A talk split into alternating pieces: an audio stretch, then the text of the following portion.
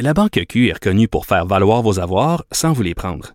Mais quand vous pensez à votre premier compte bancaire, tu sais, dans le temps à l'école, vous faisiez vos dépôts avec vos scènes dans la petite enveloppe.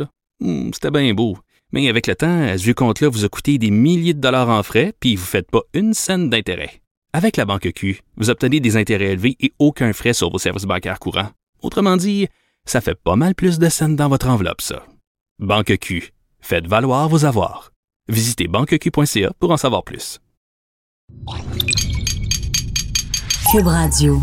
Attention, cette émission est laissée à la discrétion de l'auditeur. Les propos et les opinions tenues lors des deux prochaines heures peuvent choquer. Oreilles sensibles s'abstenir.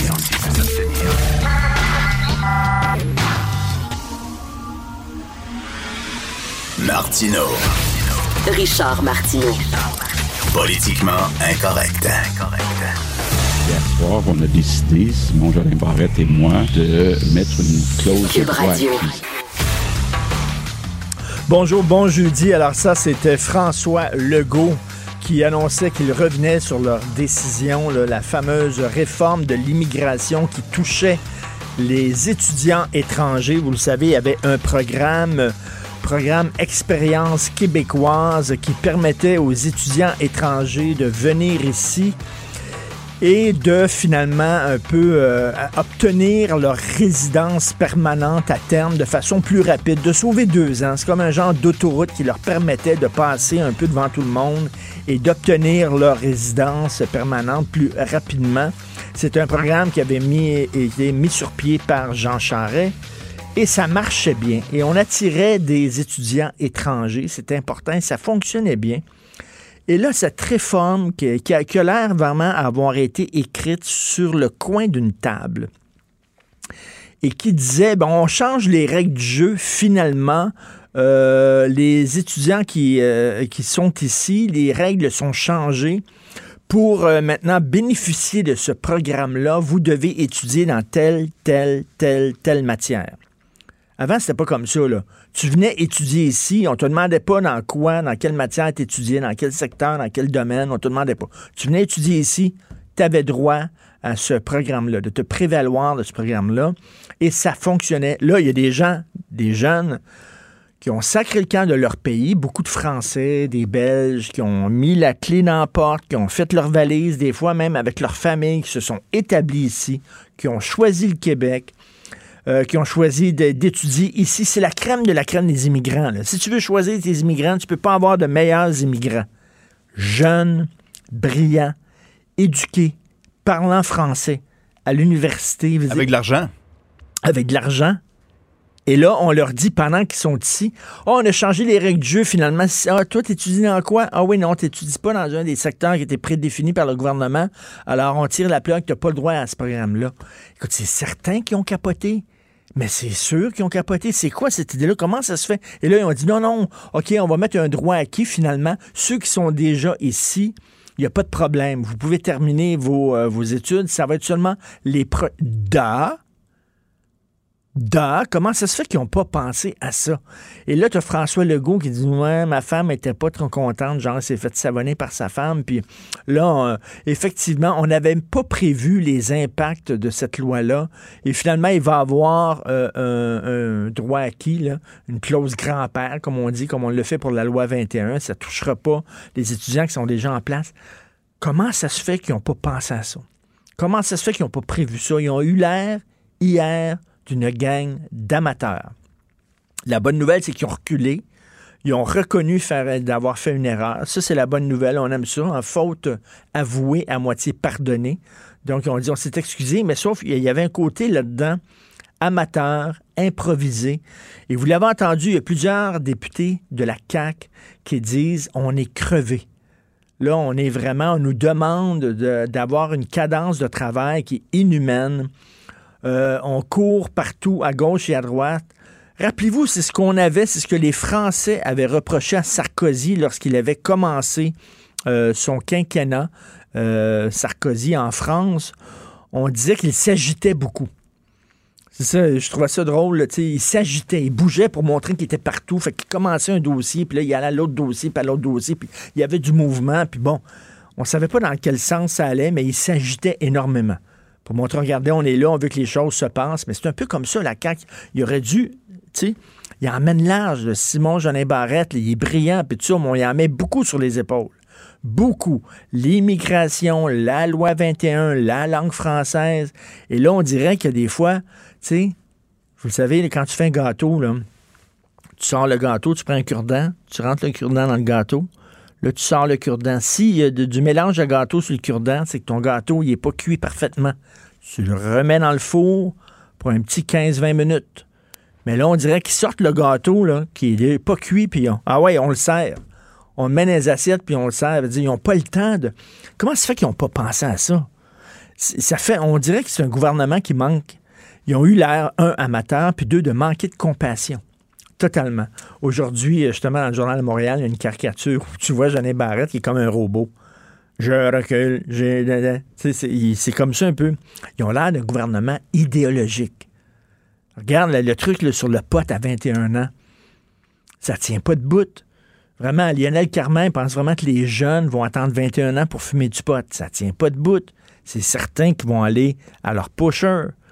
Puis là, puis, euh, par contre, ils peuvent se saouler la gueule. Ça, il n'y a aucun problème. Ils peuvent acheter deux bouteilles de vin, les caler, aucun problème. Ça, alors que l'alcool a des impacts beaucoup plus négatifs que le pot. Avez-vous vu des gens se battre, vous, sur l'effet du pot? Pendant tout. Ils mangent. Ils mangent, puis ils veg. C'est tout.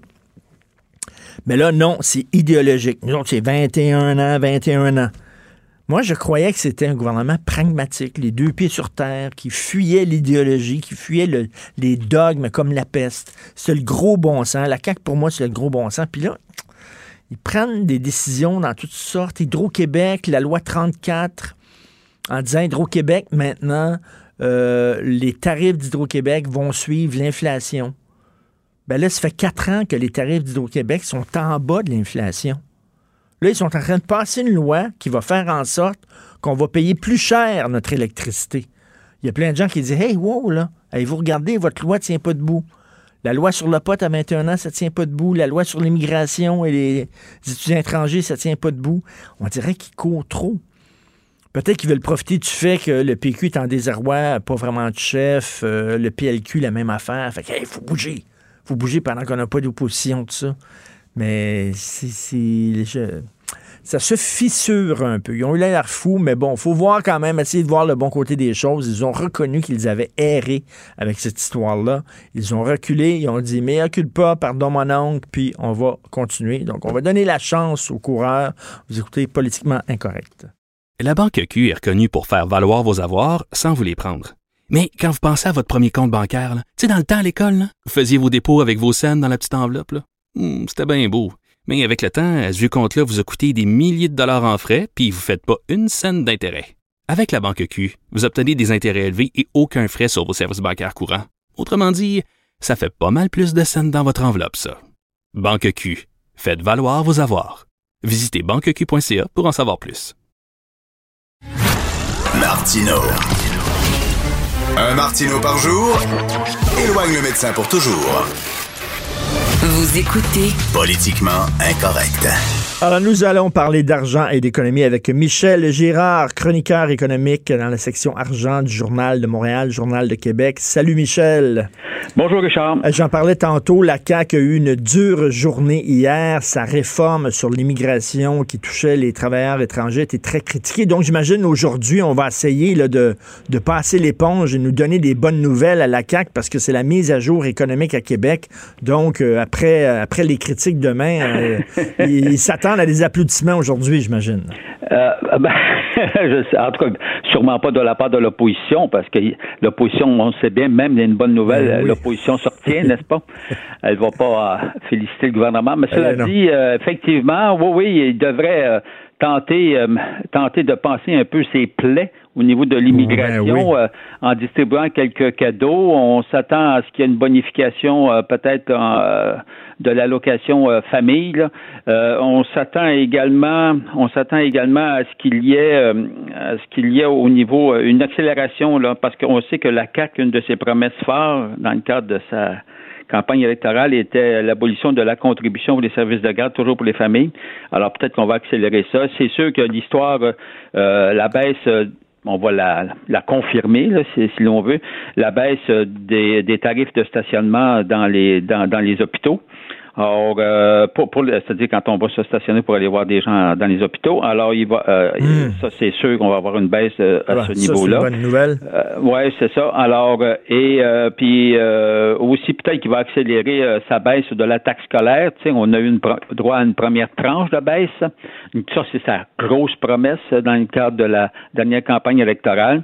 Alors, euh, et euh, mais il y allait euh, partiellement, et puis peut-être qu'il va l'accélérer, dépendamment évidemment de l'état des finances, de l'état du, surplus, parce que toute la question est là. Est-ce que le surplus qu'on va déclarer pour le mois de, de, de, juillet, depuis le début de l'année, est-ce que c'est supérieur à ce qu'on avait anticipé? Mm-hmm. Et si c'est supérieur, c'est sûr qu'il va se sentir, euh, passement l'expression, entre guillemets, plus lousse. Euh, fait qu'on on verra bien comment ça va se, se, se Mais, là, le problème, c'est que là, si, si on a trop des gros surplus, je te dis, là, ça va faire la queue pour passer à la caisse. Tous les syndicats, les uns après les autres, vont dire hey, moi, on veut notre dû. Ben là, d'ailleurs, c'est déjà réclamé, ben n'est-ce pas? On, les voit venir. Et euh, tu sais, savoir c'est quoi les, les, les demandes euh, à l'heure actuelle de la part des de la part de la fonction publique et, de la, et, du secteur parapublic. Or, euh, c'est ça. Alors là, on verra euh, dans le cadre de cette mise à jour, est-ce qu'ils vont se garder une petite réserve, n'est-ce pas, pour euh, les négociations qui s'annoncent difficiles dans le secteur public et parapublic. Or, ben, regarde, je pense qu'on va avoir droit. En tout cas, il était temps d'avoir cette petite mise à jour-là, juste pour savoir quel est notre portrait. Est-ce que les l'argent rentre toujours à pleine porte ou bien s'il y a un ralentissement? Tu sais, on, on a connu des années euh, faste depuis euh, en fait, depuis 2017. Euh, les, oui. et c'est vrai que j'ai hâte de voir si ça va se poursuivre. tu parlais, tu parlais des, tu parlais des, négociations avec le secteur public, les infirmières, infirmiers qui demandent une augmentation de 21% sur trois ans. C'est gratiné, ça. 21% sur trois. J'ai lu quelque part que ça, ça serait l'équivalent d'à peu près 8 milliards de dollars, les demandes du secteur public. Hello! C'est beaucoup. Oui, mais c'est parce qu'on sait bien, euh, le, gouvernement, sa plus grosse dépense, c'est évidemment la rémunération du personnel mhm. euh, du secteur public et parapublic. Et euh, c'est sûr, non, mais regarde, de toute façon, on, sait bien que c'est pas même que ça marche. Là. Ben tu bien réclamer 50 et, Ils sont pas caves, ils savent bien qu'ils peuvent pas avoir ça. Mais c'est évident qu'il y a certains secteurs. On s'attend à ce que peut-être le gouvernement privilégie, entre guillemets, certains secteurs qui accusent du retard. Tu sais. On peut peut pas dire que les professeurs euh, les professeurs ont été gâtés. Euh, tout, le secteur de l'éducation a été gâté, le secteur euh, de la santé a été, mis à part les médecins, évidemment, on, se garde une petite de ce côté-là, n'est-ce pas? on va leur couper une coupe de voyage, ça va peut-être ça va peut-être renflouer un peu les coffres pour les infirmières, je l'espère. Mais cela, étant dit, c'est sûr qu'il y a du réaménagement à faire de ce côté-là. et puis, en, fait, je veux dire, le gros problème du gouvernement du Québec, euh, moi, je reviens souvent là-dessus, c'est que quand tu compares la, moyenne, les, revenus de, dans, la fonction publique québécoise versus la fonction publique municipale, il y a un écart épouvantable. Alors, euh, ça va jusqu'à 30% d'écart pour la même job. Eh entre ben. si tu travailles au gouvernement du Québec ou si tu travailles dans les dans les municipalités, on évidemment fait référence aux, municipalités de 200 000 personnes. Oui, les, municipalités sont gros dures par rapport euh, ben aux, fonctionnaires provinciaux. Ben oui, mais oui, c'est ça. Puis en plus, euh, évidemment, ils gagnent, euh, les fonctionnaires provinciaux gagnent aussi nettement moins ben, nettement moins, un écart assez important avec les mêmes fonctionnaires qui occupent les mêmes fonctions, mais dans le secteur au fédéral. Or, euh, ça fait que tu comprends-tu, ils ont quand même des arguments de taille. Mm-hmm. Mais, mais, faut à un moment donné aussi, euh, faut jamais oublier euh, que c'est tout le monde qui paye pour ça. Ben, c'est ça, il faut tenir compte de notre capacité de payer. Moi, je pense que la plupart des gens euh, sont d'accord que les, infirmiers, puis surtout les infirmières, euh, ils ont du rattrapage à faire, ils travaillent fort, sont dévoués. On Bon, mais en même temps, il faut tenir compte de notre capacité de payer. Là. Ben oui, mais c'est ça, parce que là, il faut jamais oublier ce que tu vas, ce qu'ils vont aller chercher. Bon, le gouvernement surveille d'abord, puis il s'en va le chercher automatiquement dans les poches de l'ensemble des contribuables. Non, mais c'est ça le système là. Or, euh, euh, c'est pour ça que tu sais, tu peux pas tu sais, tu peux, tu, peux pas, comprends-tu, aller piger 100 pièces dans la poche du pauvre pour le donner à, quelqu'un qui a un bon régime de retraite. Il y a ben comme euh, en fait, il y, a, tout un réaménagement financier euh, à faire. Et puis là, tu sais, on, c'est aussi les syndicats, ça, c'est toujours facile de dire, ouais, ben, on fait, on fait payer encore plus les riches. Écoute, bien, là, je, comprends, là, mais tu sais, les riches, on se le cachera pas, là. Je te parle pas de ceux qui fraudent, là. Mm-hmm, mm-hmm. Tu sais, je parle pas de ceux qui, qui utilisent les paradis fiscaux, etc., là. Mais, mais, mais les riches, dans l'ensemble, ils, ils, en, ils, en, payent une shot. ben oui, puis il faut le ben, rappeler. il faut le rappeler. Tu gagnes une pièce, là, quand, quand tu dépasses le 250 tu gagnes une pièce, puis tu, tu, donnes 53 cents, hein? Ouais. Eh oui, puis tu sais, on est une province pauvre, il faut leur rappeler ça. Tu voulais nous parler du droit acquis de, de, de qui? Non, non, ben c'est le fameux, ben là, tu comprends, ça s'appelle le programme de l'expérience ben oui, ben québécoise. Euh, alors, et là, on a vu que euh, les gens, bon, Simon, euh, notre Simon national, Jolin Barrette, puis le premier ministre, ils ont, finalement reculé.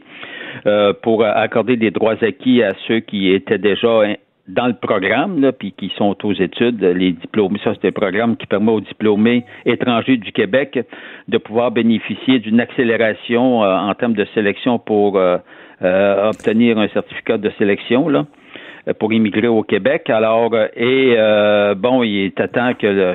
Mais comment ça qu'ils n'avaient pas prévu ça à l'avance? Voyons donc, tu ne changes pas les règles du jeu quand les gens ont quitté leur pays, se sont établis ici en disant, oh, finalement, on a changé les règles, c'est plus la même affaire. Voyons. Ben, ça, te montre à quel point ils ne pensent pas à tout. Hein? Ben non. Et, ben, ah, ils l'ont échappé. En plus, c'est des décisions insensibles. Je veux dire, ce que je veux dire, il faut vraiment être insensible pour, ben pour s'apercevoir que c'était pas pour leur faire du tort. Alors, de toute façon, toute cette histoire-là, regarde, le programme concernant les travailleurs, là, puis notamment ce programme-là, à, l'unanimité, tu sais, à un moment donné, tu dis, moi, je fais un petit calcul, il y a la CAQ a été élue par 39% des Québécois. Parfait. C'est, le gouvernement majoritaire, c'est parfait. Mais il y a 61, tu sais, quand le, le, PQ, le PLQ et euh, QS, euh, Québec solidaire, se sont unis ensemble pour critiquer, pour dire que ça n'a pas d'allure ce programme-là, euh, c'est-à-dire la réforme du fameux programme. Quand 61% dit le contraire, quand unanimement, on n'a jamais vu eh ça, unanimement le milieu des affaires avec euh, avec la gauche, la droite, le centre, ben tout le monde dit que le programme n'a pas d'allure. Regarde bien, reconnais ta faute, recule, on va pas, on va pas tailler pour autant. Au moins, ils l'ont fait. On va t'aimer davantage. Ben au moins, ils l'ont fait. Là. Faute avouée, à moitié pardonnée, comme on dit. Oui, mais, oui, mais c'est pas, mais c'est pas réglé parce que là, mm. le, programme, la réforme, le programme fait en sorte que, au lieu d'avoir, euh, je pense que c'était 400 postes possibles. On est rendu qu'on va sélectionner euh, des postes année après année. On va limiter. Mm. Tu peux, tu peux pas. Ça, c'est ce qu'on appelle une vision à court terme. Regarde, quel, est, quel sera l'emploi ben oui, puis surtout, c'est des, surtout, c'est des immigrants en plus qu'on veut ben avoir, des jeunes éduqués. Ben, merci, euh, Michel. C'est tout le temps qu'il nous reste. On te lit dans le Journal de Montréal, le Journal de Québec. Merci. Salut. Salut. Politiquement incorrect. À Cube Radio et sur LCN, le commentaire de Richard Martineau avec Jean-François Guérin. Cube Radio. Cube Radio. Salut Richard. Salut Jean-François. Je vais utiliser la célèbre expression de Claude Poirier et dire qu'il vit peut-être sur du temps emprunté. Andrew Scheer, est-ce qu'il va réussir à s'accrocher à son poste de chef? Écoute, il a survécu au caucus. Hein. il rencontrait hier le caucus des députés conservateurs élus. Euh, il y a des gens qui disent est-ce qu'il va avoir un putsch? Est-ce qu'on va demander euh, son poste, sa tête? Non. Mm. Écoute, un caucus qui a duré quand même sept heures. Ça a l'air qu'il était en mode écoute. Euh, je pense que les députés conservateurs voulaient entendre M. Scheer dire, dire mea culpa, on s'excuse, on l'a échappé parce que au lendemain de sa défaite, faut rappeler ça, Jean-François, au lendemain de sa défaite, M. Scheer avait tenu des propos, on dirait qu'il il criait victoire. Il a fait un discours à ses troupes en disant Hey, on l'a eu, Trudeau, maintenant, il est minoritaire, comme si son but à lui, c'était d'obtenir un gouvernement libéral minoritaire. Ben non. Ce qu'on lui demandait, c'est de, c'est de battre Trudeau et de gagner. Donc là, il a fait un peu plus preuve d'humilité envers ses députés élus, puis il a dit, écoutez, là, on va revenir plus fort la prochaine fois, etc. Mais le vrai test, ça va être en avril prochain, lorsqu'il va parler à ses membres, Jean-François.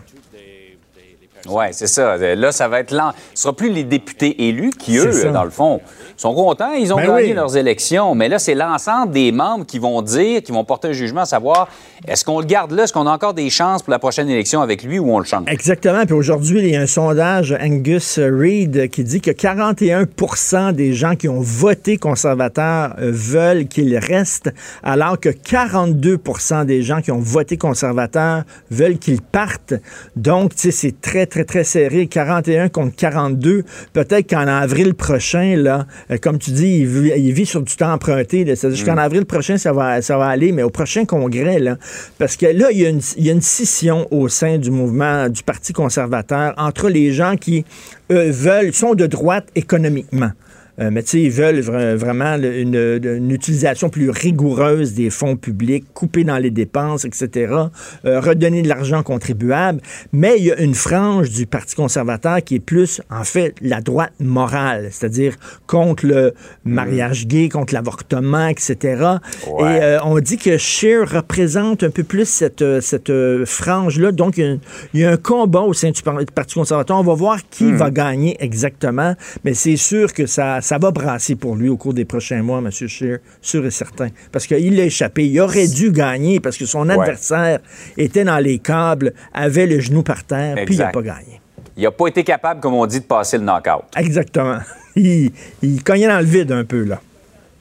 Un petit peu, effectivement. Ça, c'est le genre d'histoire, Richard, que je sais, quand je la vois, je sais, ça, c'est le genre d'histoire qui va faire réagir Richard. C'est un couple d'Ottawa qui porte plainte contre une commission scolaire parce que la prof de leur fille de 6 ans a dit que les garçons et les filles, ça n'existe pas. C'est ça. Alors, la petite fille euh, en Ottawa, dans une école d'Ottawa, s'en va à l'école et là, on leur parle de la théorie du genre. Vous savez, comme quoi les hommes, les femmes, c'est une construction sociale, ça n'existe pas.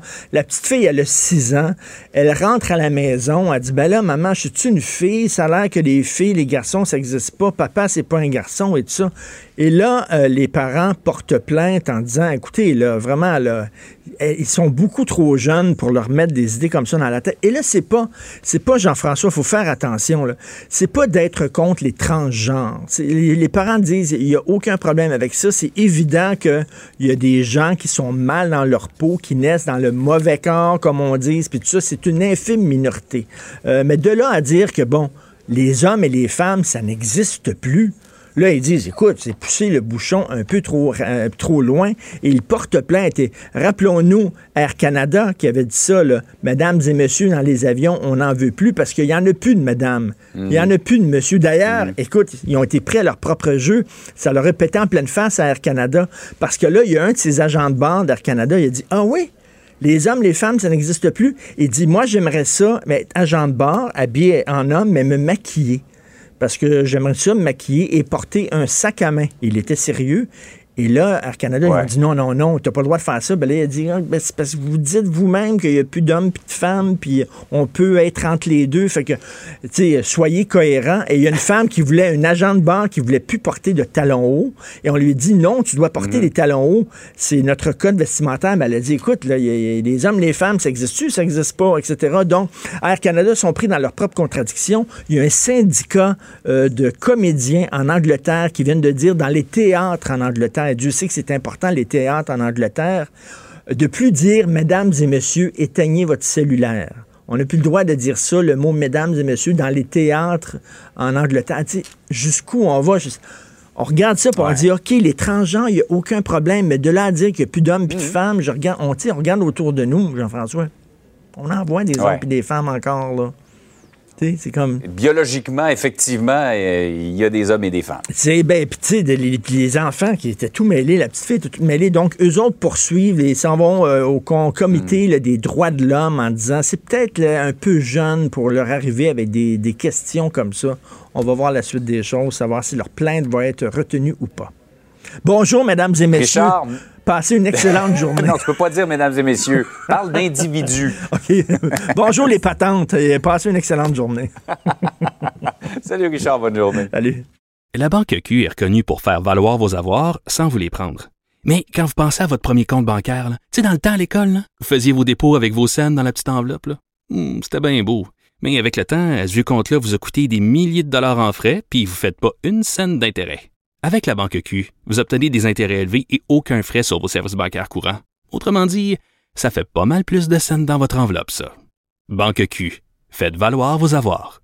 Visitez banqueq.ca pour en savoir plus. Martineau et l'actualité, c'est comme le yin et le yang. Impossible de les dissocier. Politiquement incorrect. Alors, on sait qu'Andrew Scheer, hier, a fait face à son caucus qui n'ont pas demandé sa tête.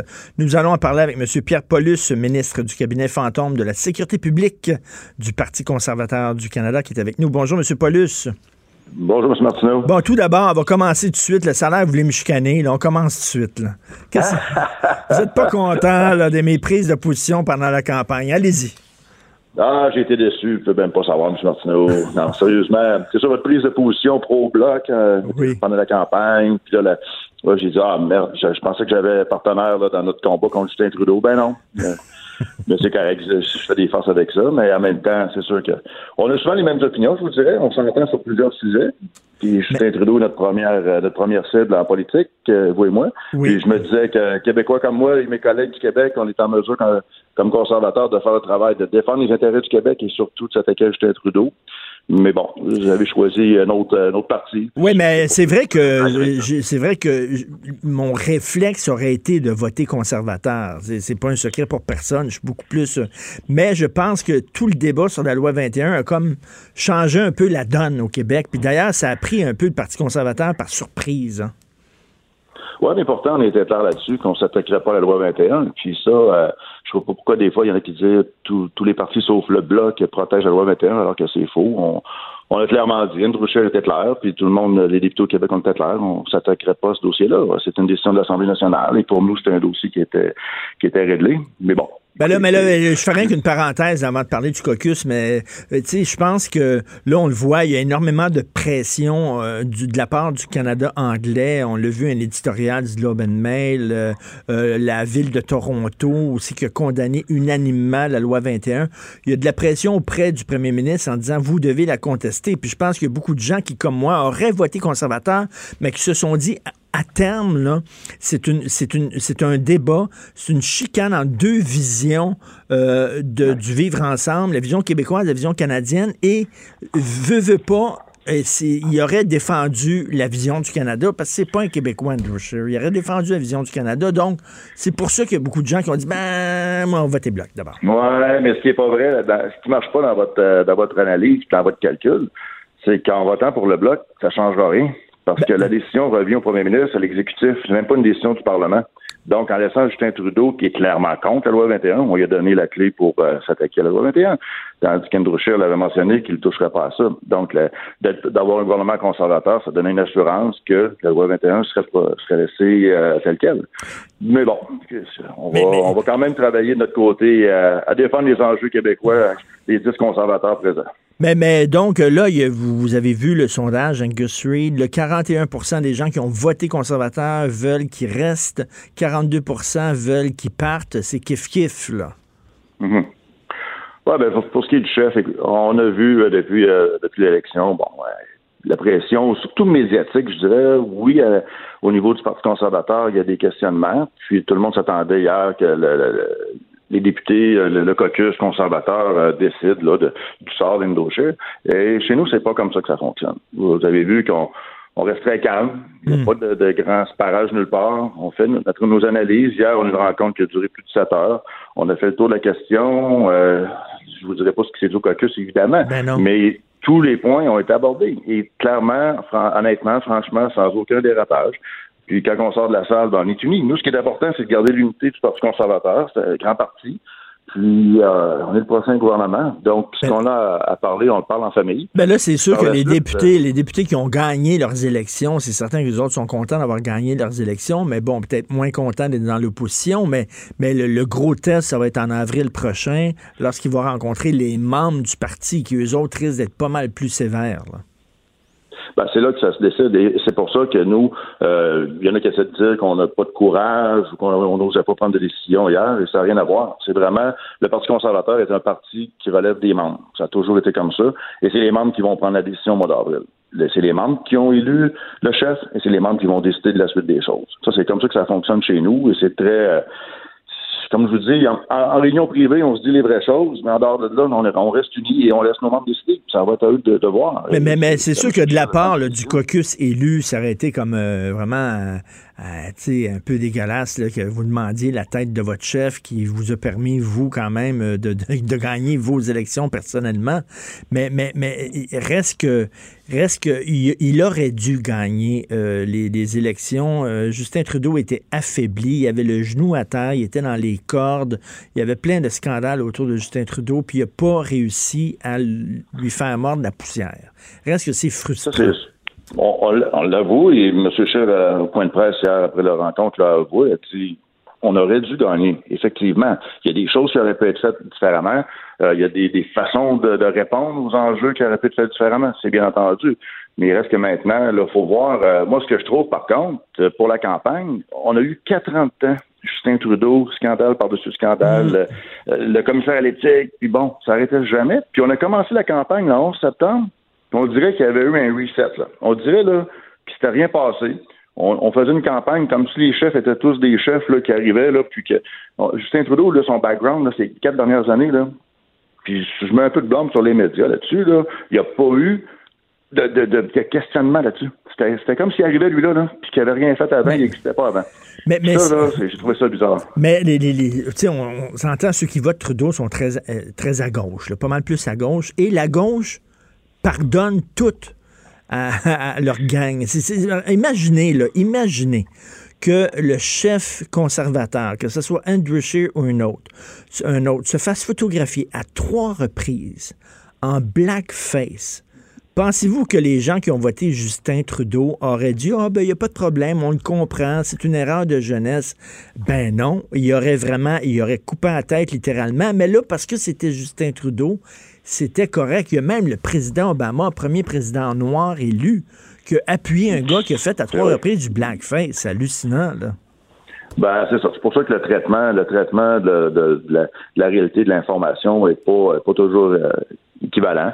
Puis c'est pour ça que, bon, il reste qu'effectivement, Justin Trudeau ne devrait pas être premier ministre aujourd'hui on, l'avoue, on aimerait faire mieux. On a fait mieux, on a gagné plus de sièges, on est rendu 121, mm. on a la majorité des votes au Canada. Là, c'est la répartition. Bon, le Québec, l'Ontario, c'est des, des, des, endroits qui auraient fallu gagner plus de sièges et c'est ça qu'on fait comme analyse actuellement pour voir comment on va faire mieux la prochaine fois. Un, de vos problèmes, c'est que vous regardez autour, puis OK, si c'est pas cher, ça va être qui? Et hein, puis là, vous regardez, puis il n'y a, pas, a pas grand monde qui peut remplacer actuellement le chef. Ben, d'être un chef de parti national, là, puis ça, euh, pour, euh, pour donner un coup de pouce à M. Scheer là-dessus, là, de gérer un parti national canadien, c'est c'est pas évident. Moi, j'ai dit en campagne souvent, la job la plus facile en politique, c'est d'être chef du Bloc québécois. Parce que si tu restes au Québec, puis tu peux promettre tout ce que tu veux, de toute façon, tu ne pourras jamais le livrer. Quand tu es chef d'un Parti national canadien, tu as les enjeux de BC jusqu'à Terre-Neuve en passant par le Québec. Et on sait chez nous Québec comment on vit dans notre dans notre souvent on dit notre dôme, hein? On a nos réalités à nous, on a notre vision, puis nos puis là, ben, faut que tu fasses l'amalgame de tout ça pour essayer d'arriver. Donc, quelqu'un qui veut être chef d'un parti national, tu sais, souvent au Québec, on dit on voudrait avoir un chef québécois qui parle français. OK. Mm. Pas de problème, mais sauf que là, après ça, est-ce que cette personne-là, qui peut être un Québécois francophone, a une empreinte à Toronto, à ben Vancouver, à Winnipeg? C'est ça qu'il faut comprendre. Qu'à un moment donné, l'unité du, du, Canada, là, et actuellement, le Canada est complètement désuni. Euh, L'Ouest est en maudit. Il parle de, de séparation de l'Ouest. Au Québec, on a remonté un peu le bloc. Euh, il y a des réalités. Le Toronto a d'autres réalités. le chef, un chef de parti national, il doit faire la split, c'est-à-dire plaire autant à l'Ouest qu'au Québec. Puis au Québec, on dirait qu'on est bloqué. Si le chef est anglophone, on dirait qu'on est bloqué. Ça prend un chef francophone. Sauf un chef francophone, il ne passerait pas dans l'Ouest. C'est comme vous êtes pogné dans un catch-toi. Ben, c'est des, ben, des, réalités canadiennes qui ont toujours existé. Ben puis là, c'est de trouver une façon, et c'est pour ça que, à la base, pour moi, Andrew Scheer était un gars qui faisait l'unanimité. On avait, au niveau de, lorsque la, course à la chefferie, bon, c'est quelqu'un qui est un rassembleur, qui est partout au Canada, et on a d'autres caucus hier, là. On s'est dit les vraies choses, mais on est unis encore, là. Fait qu'Andrew Scheer a cette capacité-là de garder les gens unis. Il faut juste maintenant voir de quelle façon on peut communiquer notre message puis de, s'assurer que les messages là, qui, qui, ont été négatifs en campagne soient clarifiés, puis qu'on puisse amener ça d'une façon précise, que les gens comprennent et qu'ils aient confiance en nous. Parce qu'on est là, on est là pour l'unité du pays, puis on veut que ça fonctionne. Ça, ça, aurait pris un... Monsieur, monsieur Scheer, il a l'air sympathique, il sourit tout le temps, puis il est bien gentil, puis ça. Mais des fois, il faut se battre. Ça prendrait quelqu'un d'un peu plus combatif. Des fois, on regardait les débats, puis on disait, vas-y, Andrew, vas-y, fesse, puis il est, il est fin. Mais des fois, il faut, faut se battre dans la boîte là, quand on fait de la politique aussi. C'est pas toujours joli, là. Ah, c'est fait.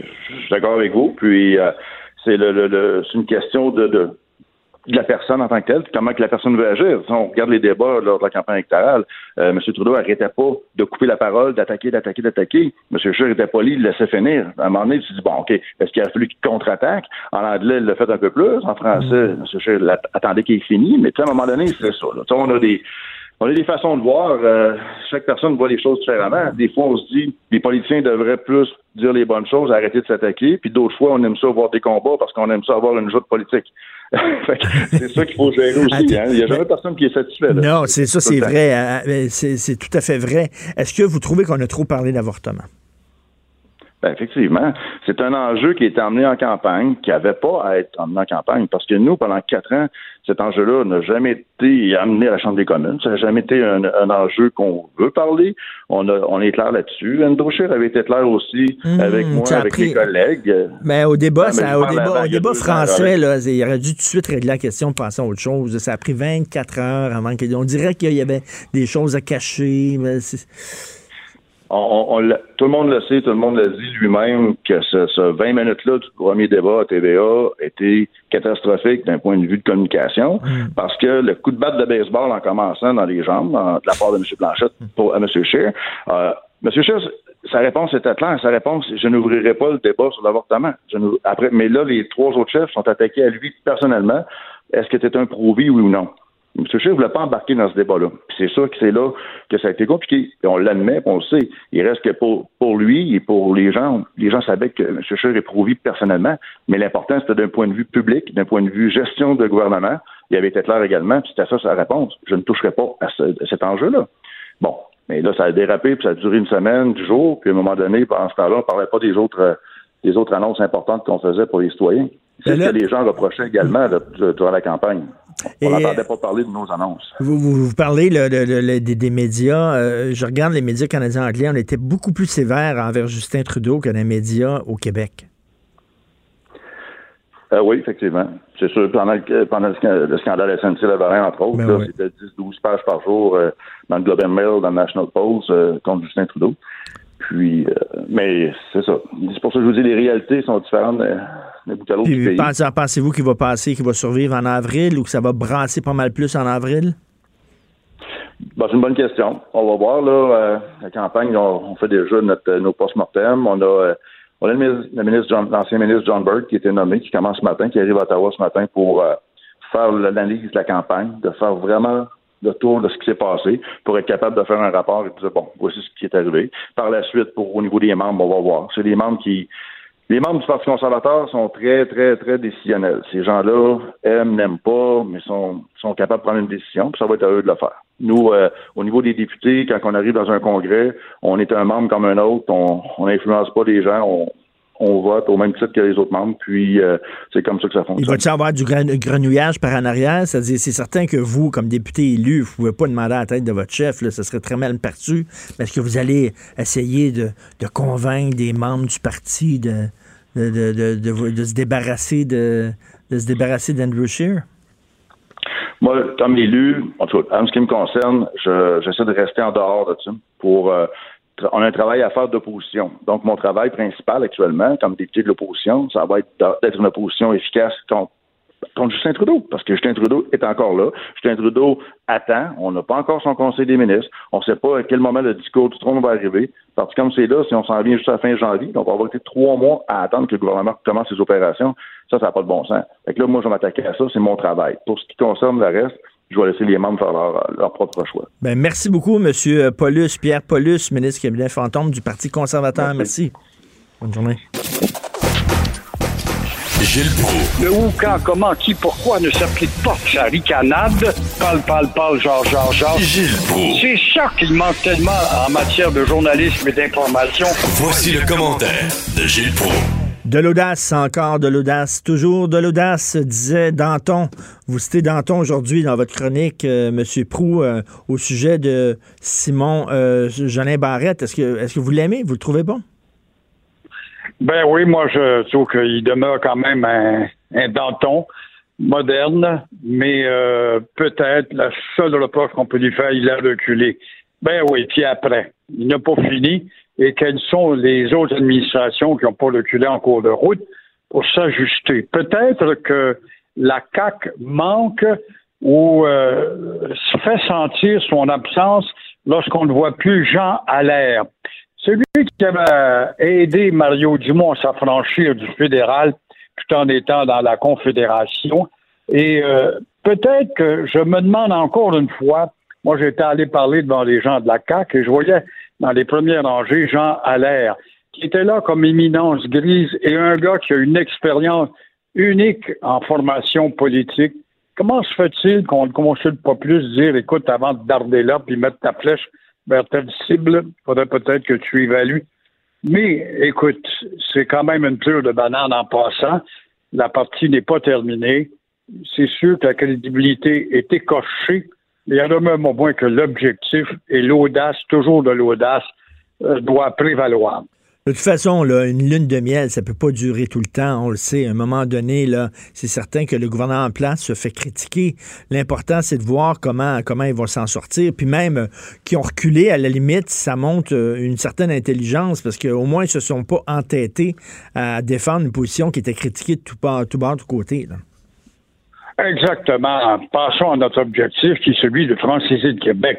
Je l'ai rencontré euh, il n'y a pas très longtemps. Je lui disais pourquoi est-ce que vous n'imitez pas ou vous empruntez pas aux libéraux pour les neutraliser lorsque Louise Marchand était présidente de l'Office de la protection qui protège rien, la langue française, elle avait introduit, tu te rappelles, les descriptifs français, genre euh, entrepôt euh, Costco au lieu de warehouse. Oui. Et puis là, les petits commerçants véreux qui ont aucune âme ont protesté devant les tribunaux. Puis le juge a quand même dit à Couillard, le peureux, euh, si vous voulez imposer cette euh, politique linguistique, changez votre loi. Il avait dit oui, oui, mais on ne l'a jamais fait. C'est typique des libéraux. Alors, ils ont qu'à reprendre ça. Et là, si les libéraux, avec Pierre Arcan qui ne fait que chialer, disent de quoi, ben, pourront toujours dire, ben voilà, on s'est inspiré d'une de vos politiques. Mais c'est pas fini, il faut aller plus loin que ça, quand même, en matière de valorisation de l'image française du Québec. Euh, c'était drôle en passant, en parlant du Parti libéral puis de la CAQ, d'entendre Gaëtan Barrette qui dit ben là, vous faites comme moi, vous centralisez tout. Euh, moi, quand je le faisais, tout le monde me tombait sa tomate en disant c'était épouvantable, mais vous, quand vous le faites à la CAQ, tout le monde applaudit en disant c'est le fun. Mais comment ça se fait que vous, ça marche, puis moi, ça marche pas? C'est drôle de voir cette chicane entre les deux. on voit l'infantilisme du gros bébé dans sa chaise haute, avec la bavette autour du cou et la cuillère en or. Au lieu de dire, voilà, vous me piquez une de mes idées, ça veut dire que j'étais bien. Puis là, la CAQ pourrait dire, ben oui, ça veut pas dire que j'avais dit rien que des sottises tout le temps. À la lumière de l'expérience au pouvoir, on trouve qu'il y a certains éléments qui sont bons, un peu comme la politique linguistique de Louise Marchand du Parti libéral dans le temps. Façon de neutraliser l'opposition, ça serait ça, moi, je pense piquer leurs idées, mais en mieux. Mais c'est vrai qu'ils n'ont pas beaucoup d'idées, les libéraux, il faut quand même l'admettre. Ah non, ils n'en ont pas beaucoup. Là. Non, non, en, en matière d'identitaire, ils n'ont aucune idée à proposer. Ils sont totalement déconnectés de la majorité francophone, puis ils n'arrivent pas à trouver une façon de reconnecter avec elle. Toujours condamnés par le 30% qui manipule. Au lieu de dire, comme à l'époque de Bourassa, d'écouter le 30 vous êtes avec nous autres, dans ce temps-là, c'était le 20 vous êtes avec nous autres, on vous aime bien, on connaît, on reconnaît votre rapport. Bon, c'est bon. Mais vous devez évoluer avec nous autres aussi, tout en vous traitant très bien, comme vous le verrez, puisque vous êtes les mieux traités en Amérique du Nord. Mais non, mais non, on cultive que ça et on se limite qu'à ça et on pose pas un pied avant de l'autre sans penser à ça. Et là, là c'est le parti des anglophones puis des allophones. ils se sont peinturés dans le coin. Ah, ouais, ouais, ouais. Définitivement. Et là, Facal, aujourd'hui, Joseph Facal qui écrit sur le PQ. Qu'est-ce qui va arriver au PQ? On dirait eux autres aussi sont en désarroi parce que là, euh, euh, les nationalistes semblent voter, semblent s'en aller du côté du, de, de, la CAQ, appuyer la CAQ. Qu'est-ce qui reste au PQ? Voilà une maudite belle question et Facal donne euh, un judicieux conseil aux tenants de haute altitude à 70 000 pieds. C'est ça le problème du PQ qui demande si cette formation doit continuer d'exister. Bien sûr que le PQ doit continuer à exister, mais à condition qu'il cesse de s'enfarger dans des politiques anodines, de jamais toucher à la vraie plaie Genre, on s'enfarge avec l'aide à mourir que le Québec au complet meurt, bon Dieu.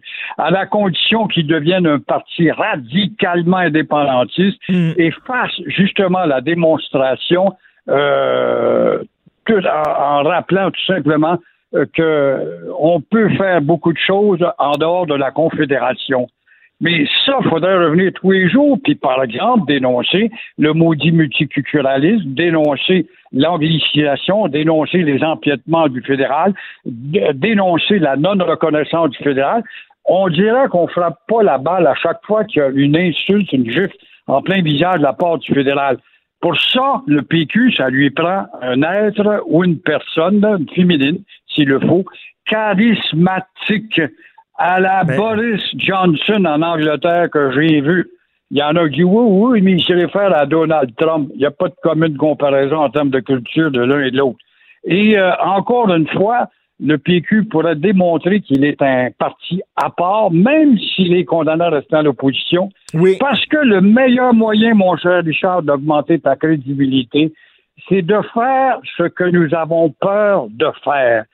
Où trouver le candidat ou la candidate? Il y a une femme qui mériterait d'être travaillée et ressortie de la garde-robe, puis jeune. Moi, je pense c'est Catherine Fournier de Gatineau, qui a sacré le cas justement mm. parce que le PQ se désorientait. Mais, mais c'est vrai que, tout ce qui distingue, tout ce qui distingue le PQ des autres partis, c'est la souveraineté. Il faut qu'ils misent là-dessus. Sinon, ils vont ressembler aux autres partis. À un moment donné, ils vont être pareils. et comme vous dites, quitte, quitte à rester dans l'opposition, parce que c'est certain, si tu brandis à bout de bras la souveraineté, c'est certain que tu n'as pas le pouvoir en prochaines élections. Mais là, il va falloir à un moment donné qu'ils choisissent. Il euh, vaut mieux avoir euh, rester nous-mêmes, être dans l'opposition, plutôt que se travestir puis gagner. D'abord, devenir la principale opposition. Et ça, c'est faisable. Et je pense qu'avec un langage un peu plus clair, et ils n'aiment pas le mot charismatique, mais je regrette c'est important. On est un peu politiquement superficiel. On fonctionne souvent avec des clichés puis des images, puis du neuf, ça prend du neuf. Alors, faut revenir à ce discours et à chaque fois que le fédéral, puis encore même beaucoup, euh, fait des intrusions mm. ou diminue le Québec, c'est d'aller sur la place publique. Et voyez-vous, si on était en dehors de leur système, nous pourrions faire ça de mieux.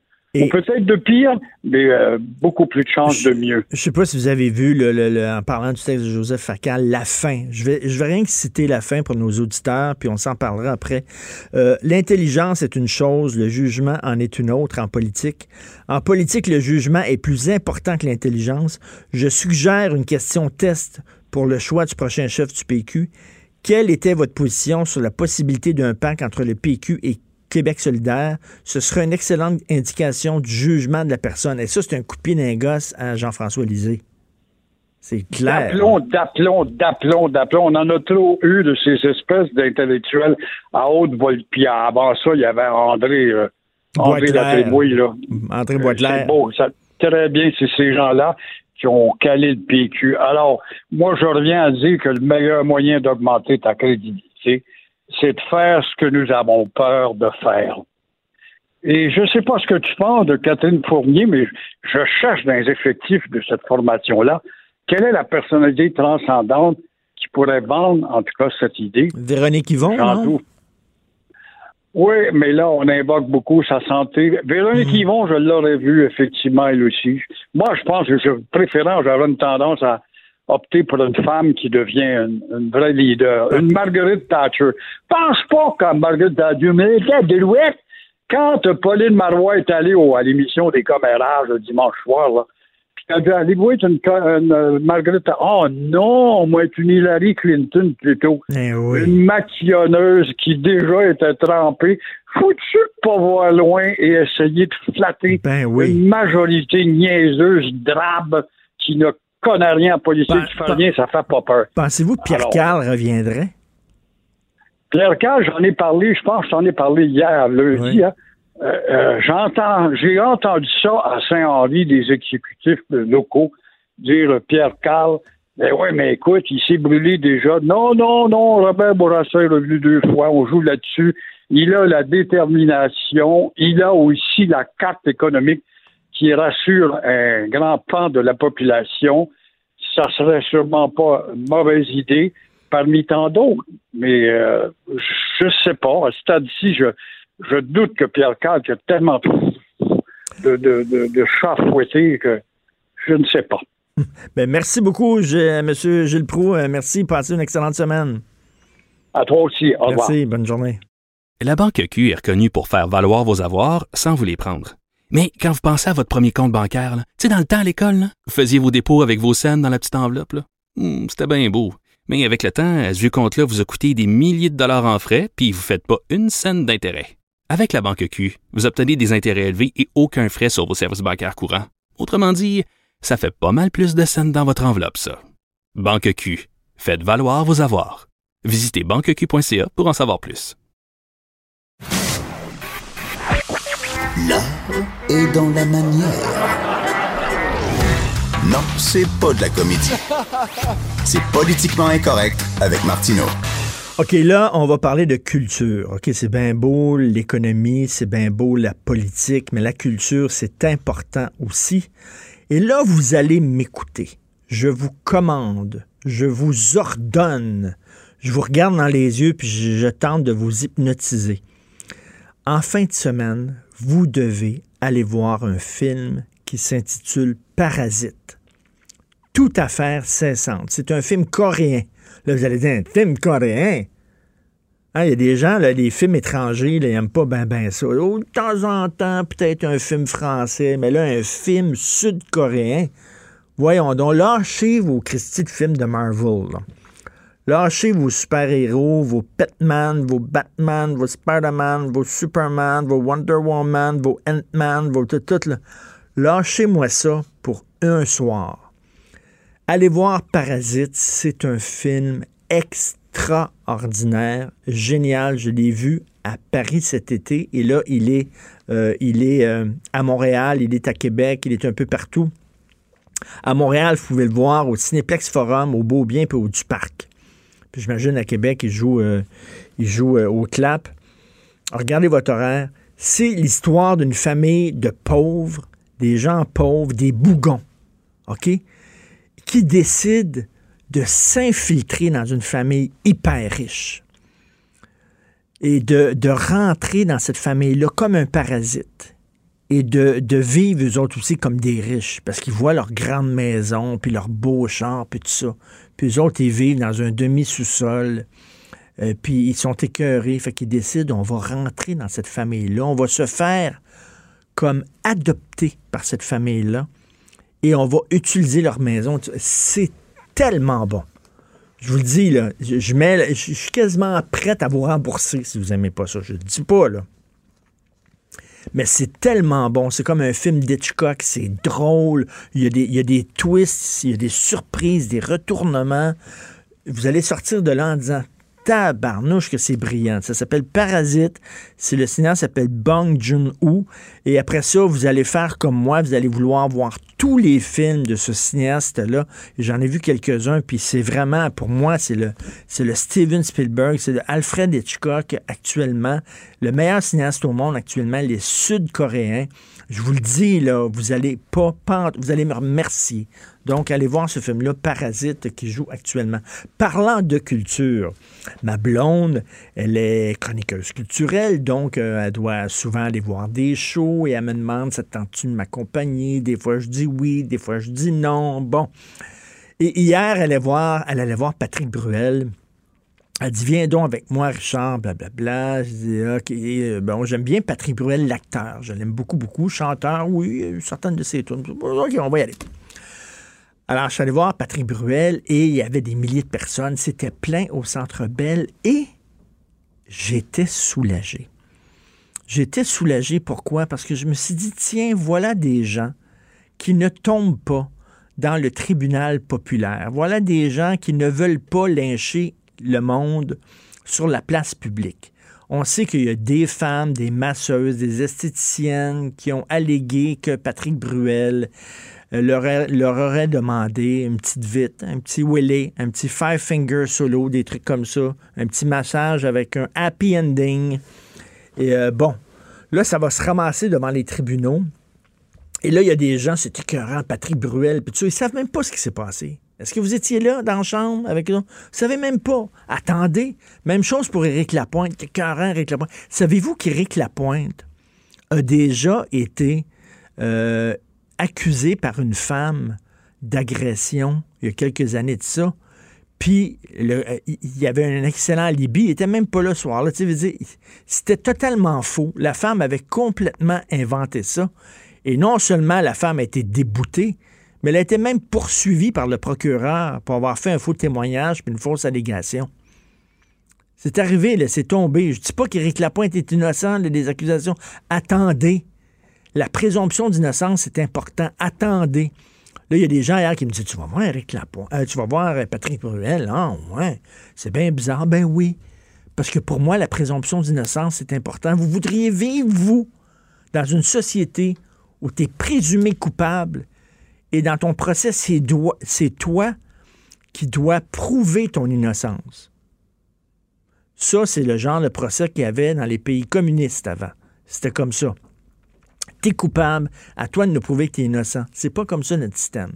Tu es innocent et c'est à la couronne d'essayer de prouver que tu es coupable. Et je préfère un système comme ça, qui n'est pas un système parfait. Mais donc, j'étais là hier et je disais, ces fans-là, il, oui, il y a des fans qui, même s'il est condamné, peut-être ils vont dire ah, Moi, je l'aime, Patrick Bruel, puis ils vont retourner aveuglément. Ça, c'est leur problème. Mais hier, il y avait des gens qui disent Nous autres, on refuse de clouer ce gars-là au pilori. Hey, Kevin Spacey, là, toutes les accusations sont tombées contre lui. Vous avez vu ça, là? Une après l'autre. Pouf, pouf, pouf. Il n'y avait pas suffisamment de preuves. Ce gars-là, il a été effacé d'un film. Ridley Scott a tourné un film avec Kevin Spacey, All the Money in the World. Et finalement, quand est arrivé ces allégations-là, il a tout retourné les scènes avec Kevin Spacey, avec un autre comédien, Christopher Plummer. Et Christopher Plummer qui a gagné l'Oscar du meilleur acteur de soutien pour ce film-là.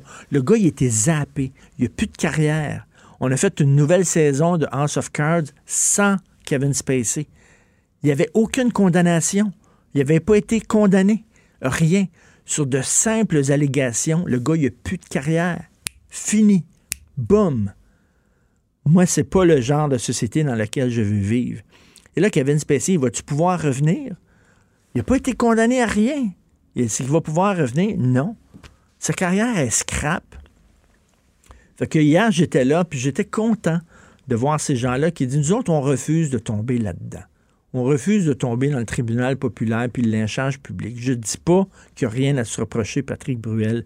Je le sais pas. Mais ça jasait-tu dans ça autour de toi? pas là. Non, non. De ça, non? Non. Pas prendre une bière avant, le ouais, ben moi, j'ai parlé après ça avec son équipe, des gens autour de lui, blablabla, puis tout ça, puis euh, ils disent oui, il est très affecté par ça. Puis Patrick Bruel était sur scène. Puis, tu sais, il avait les larmes aux yeux, puis il dit merci, merci d'être là, merci. Tu sais, il, en a pas, parlé, mais, à ça, là, mais, tu sentais le merci d'être là, c'est une merci de me faire confiance. Puis, puis là, ils disent oui, mais il parle pas de ça. Il peut pas parler de ça. Il va avoir des procès. Tout ce qu'il dit va pouvoir se retourner contre lui. Patrick Bruel, il dit on va attendre le procès, je ferme ma gueule, on verra. Même chose pour les autres. Éric Lapointe, on verra. On ne sait pas ce qui s'est passé. On ne sait même pas c'est qui cette fille-là. Il l'a-tu poussé, il l'a-tu battu? Attendons, Christy. C'est important. Mais bref, euh, écoute, des fans finis, là. Puis c'est toutes des femmes qui avaient traîné leur mari hier. C'était drôle. Les femmes. le premier. les femmes criaient. Regardez, Patrick Bruel criait. Puis je regardais Patrick Bruel, puis je dis, lui, là, il pourrait asseoir, là, coucher avec toutes ces femmes-là. S'il voulait, Pas en même temps, là. Méchant orgie. Ben, je te jure, Ben oui, là, mais- c- ces femmes-là, là, si là, Patrick Bruel était allé voir la, la, la madame qui était dans la salle, puis dit, le- dit, le- viens, viens ten la femme a dit à son mari, ben salut, on se revoit demain, moi je vais coucher avec Patrick. Écoute, évidemment, les femmes étaient là, le subjuguées. Ça fait longtemps, là aussi, là. C'est-tu comme la- le même premier public de 1991 qui Oui, oui, oui. encore là? Puis il a vieilli, lui, là, tu sais, il, est comme, il, est rendu, il est rendu plus vieux, puis tout ça, mais c'est comme l'ascendant qu'il y a la les Mania.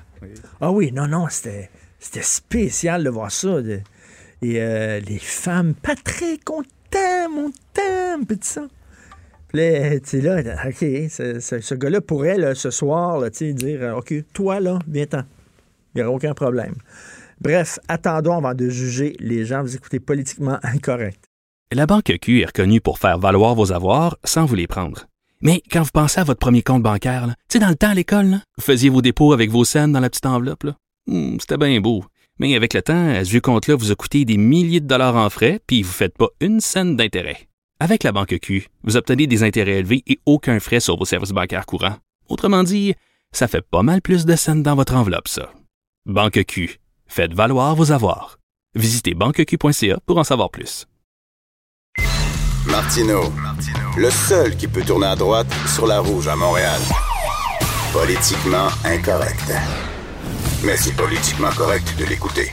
Alors, il y a deux euh, procès qui, euh, qui euh, tournent autour de gens euh, très connus, Gilbert Rozon et Éric Salvaire. Il y a eu des développements cette semaine pour ces deux procès-là. Nous allons faire le point avec Maître François-David Bernier, avocat, analyste judiciaire et animateur de l'émission ici, Avocat à la barre, le samedi et le dimanche à 11h à Cube Radio. Salut François-David. Salut Richard. Écoute, oui, deux décisions euh, qui ont pris les gens par surprise. Donc, on va faire le point là-dessus. Premièrement, Éric Salvaille qui va mettre maintenant son sort entre les mains, euh, les mains d'un juge seul et pas d'un jury. là. il a dit je veux plus euh, de procès devant jury, je veux un procès devant un juge seul. C'est quoi la stratégie derrière ça? Ben, la stratégie, euh, tu sais, on sait le, le jury, 12 personnes, nos pairs, c'est du monde du public, ben normal, ils connaissent pas le droit, qui sont sélectionnés, euh, ils sont aidés par le juge en droit qui donne des directives. Mais tu sais, personnalité publique et le genre d'infraction, ben, d'accusation, moi je pense que c'est peut-être dangereux le jury, parce que le jury, tu sauras jamais pourquoi ils ont pris telle décision ou telle autre décision, tandis que le juge, tu, tu vas savoir, il va s'expliquer. Euh, et moi, moi, je voyais un danger parce que peut-être qu'il y en a qui ont de la sympathie pour lui encore, mais Ben quand oui. tu parles d'agression sexuelle, c'est rarement sympathique. On n'est pas dans le cas de Michel Cadotte où est-ce que là, il y a tout un débat de société sur. euh, Ouais, mais en même temps, que- moi, je suis sûr, là, François David, on ferait là, un petit sondage, là, rien qu'aux gens autour de nous, là, Éric Salvaire.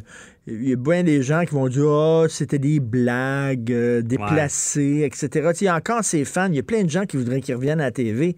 Lui, il y aurait eu une chance avec le jury. Tandis que là, Mais- le juge seul, le juge, il n'y a pas d'émotion, lui. Là. Ouais, mais je te pose la question, prendrais-tu la chance? Est-ce que les 12 personnes sélectionnées seront des fans? Mais Marie, c'est pas supposé jouer. Mais est-ce qu'ils auront cette Ben, sympathie-là? écoute, il y a plus de chances d'avoir des fans dans le jury que d'avoir un fan dans le juge. Ouais, mais c'est un jeu dangereux, tu sais, Oui. ce genre de choses-là. Puis on sait aussi, je veux pas trop être technique, mais récemment, là, ça, fait, ça fait quelques semaines, là, même pas, euh, on, on a changé des règles pour la sélection du jury. Avant, on pouvait euh, on pouvait refuser euh, des, des on- récusations qu'on appelle péremptoires. Ça veut dire on choisit un jury, puis il défile devant nous, puis sans, sans expliquer pourquoi, on disait non, lui, euh, je le veux pas. Non, non, on choisit. tu sais, Puis Oui. ça, c'est sur des impressions et tout. Même Et là, ça a changé. On ne peut plus récuser de manière péremptoire. Euh, OK, attends le minute. Donc, il faut, il faut que tu expliques pourquoi tu veux pas Ouais, tel et tel jury. Malgré que je me je dis ça, mais ça s'applique pas à Éric Salvaille, c'est vrai parce que c'est pas rétroactif. fait que finalement, ça- ça- il pourrait sélectionner. Parce que Richard, il y avait eu un scandale là-dessus, c'est c'était le cas Stanley où est-ce qu'on jugeait un autochtone, puis finalement, on avait réussi à avoir un jury euh, essentiellement blanc. Écoute, ah, oui, oui, oui, Écoute, Mais je viens de me rappeler, il y a un jugement qui dit que tu peux que c'est pas rétroactif. Je fais, une parenthèse, je fais une parenthèse là-dedans parce que j'ai vu la, mini-série de People versus O.J. Simpson qui était mhm. excellente sur le procès. Et tu vois justement que eux autres, les avocats d'O.J. Simpson, quand c'était temps de choisir les jurys, ils voulaient rien que des noirs. Ils voulaient des noirs parce que les noirs adoraient O.J. Simpson. C'est ça, il, peut y avoir ce genre de stratégie-là. C'est pour ça qu'on a enlevé ça maintenant.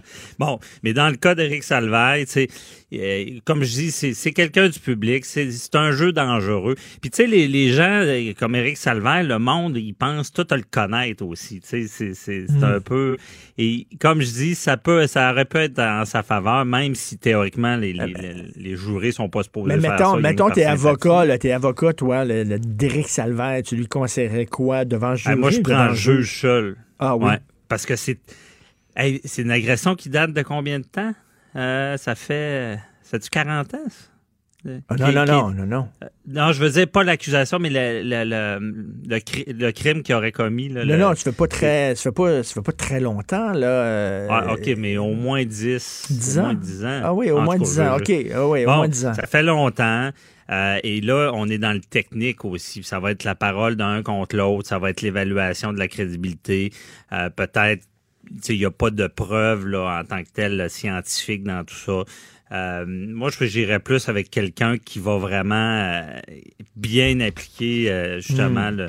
le, hors de tout doute raisonnable, là, parce que ça va être le but. T'as mieux, as mieux quelqu'un qui, qui va juger là, sur, seulement les, les, les, points de droit plutôt que sur un feeling. Tu sais, c'est ça. C'est ça. Puis c'est pas un, pas un dossier de meurtre aussi. avec un meurtre, c'est les appels, oui, des, tu peux aller en appel, mais c'est plus euh, compliqué.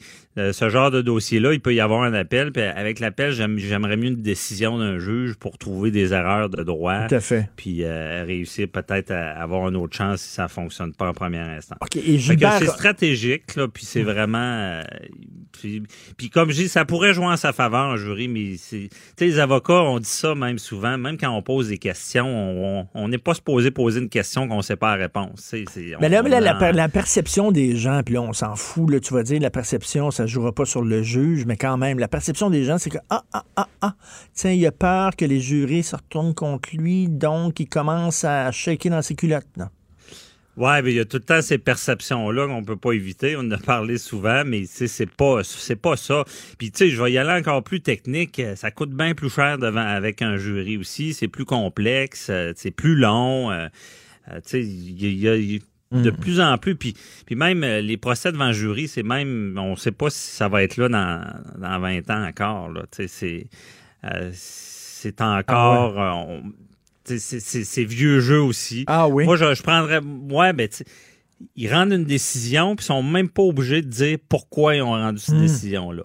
Moi, c'est certain que quelqu'un qui est accusé de meurtre, il n'y a pas le choix, c'est le système, c'est automatiquement un jury.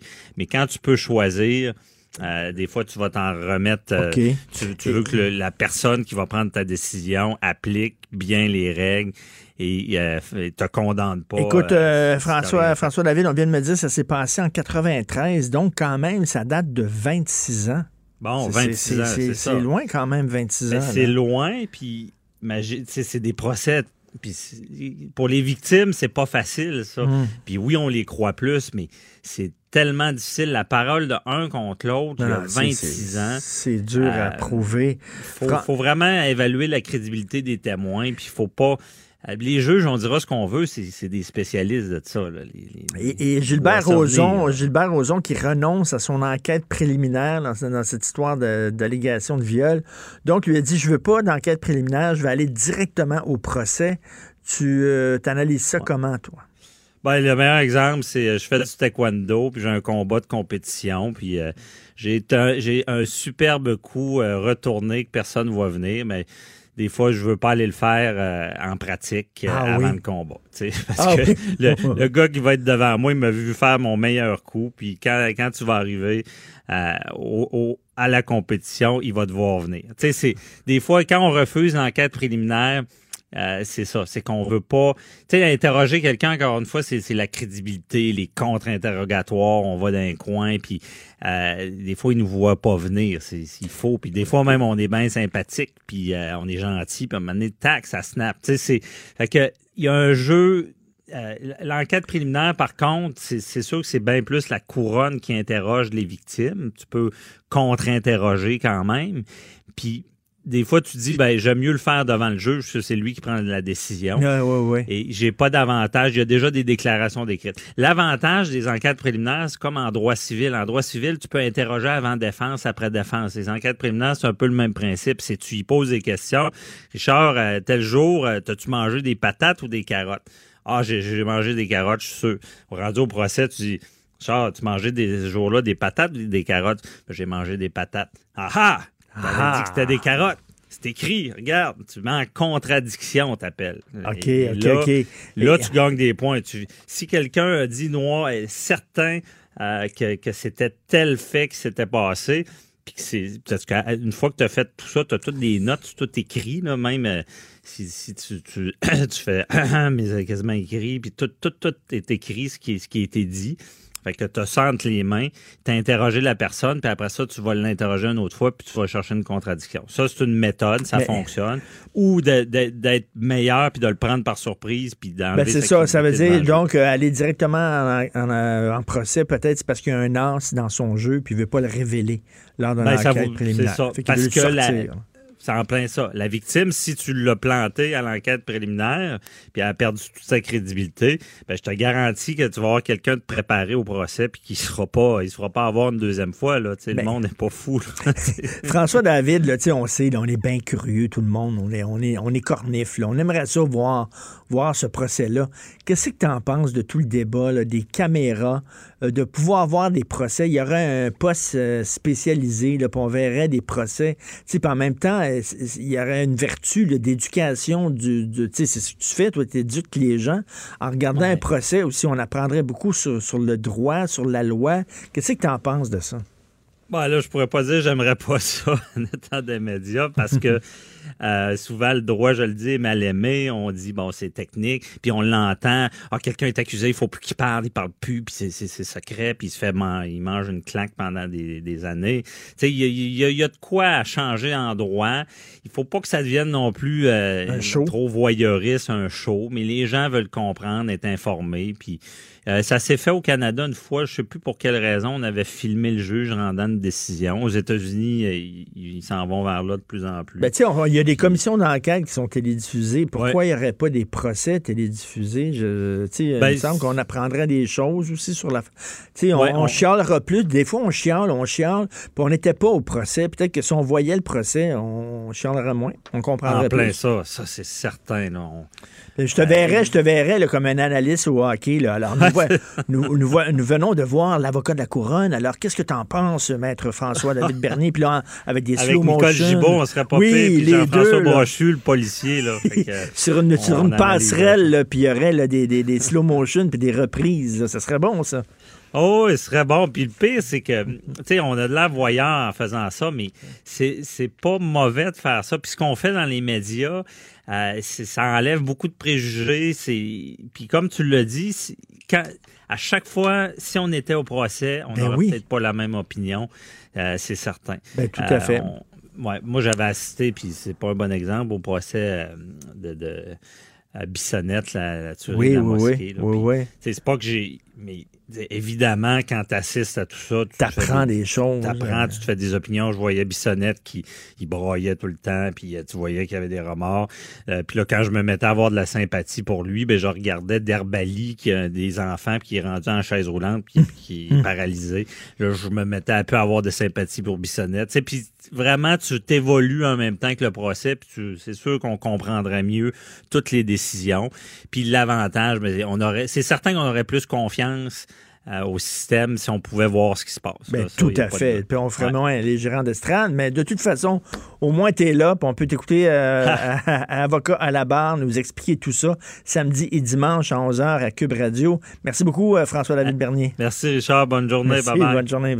La Banque Q est reconnue pour faire valoir vos avoirs sans vous les prendre.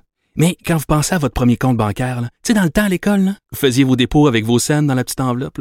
Hmm, C'était bien beau.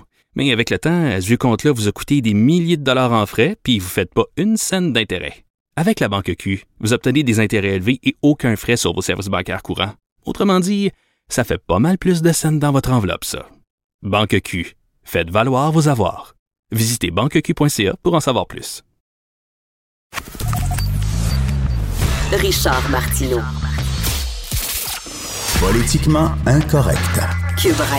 Alors, vous savez, on parle d'une réforme de la langue française parce qu'il y a toutes sortes d'exceptions très difficiles, grammaticales, etc., des conjugaisons de verbes.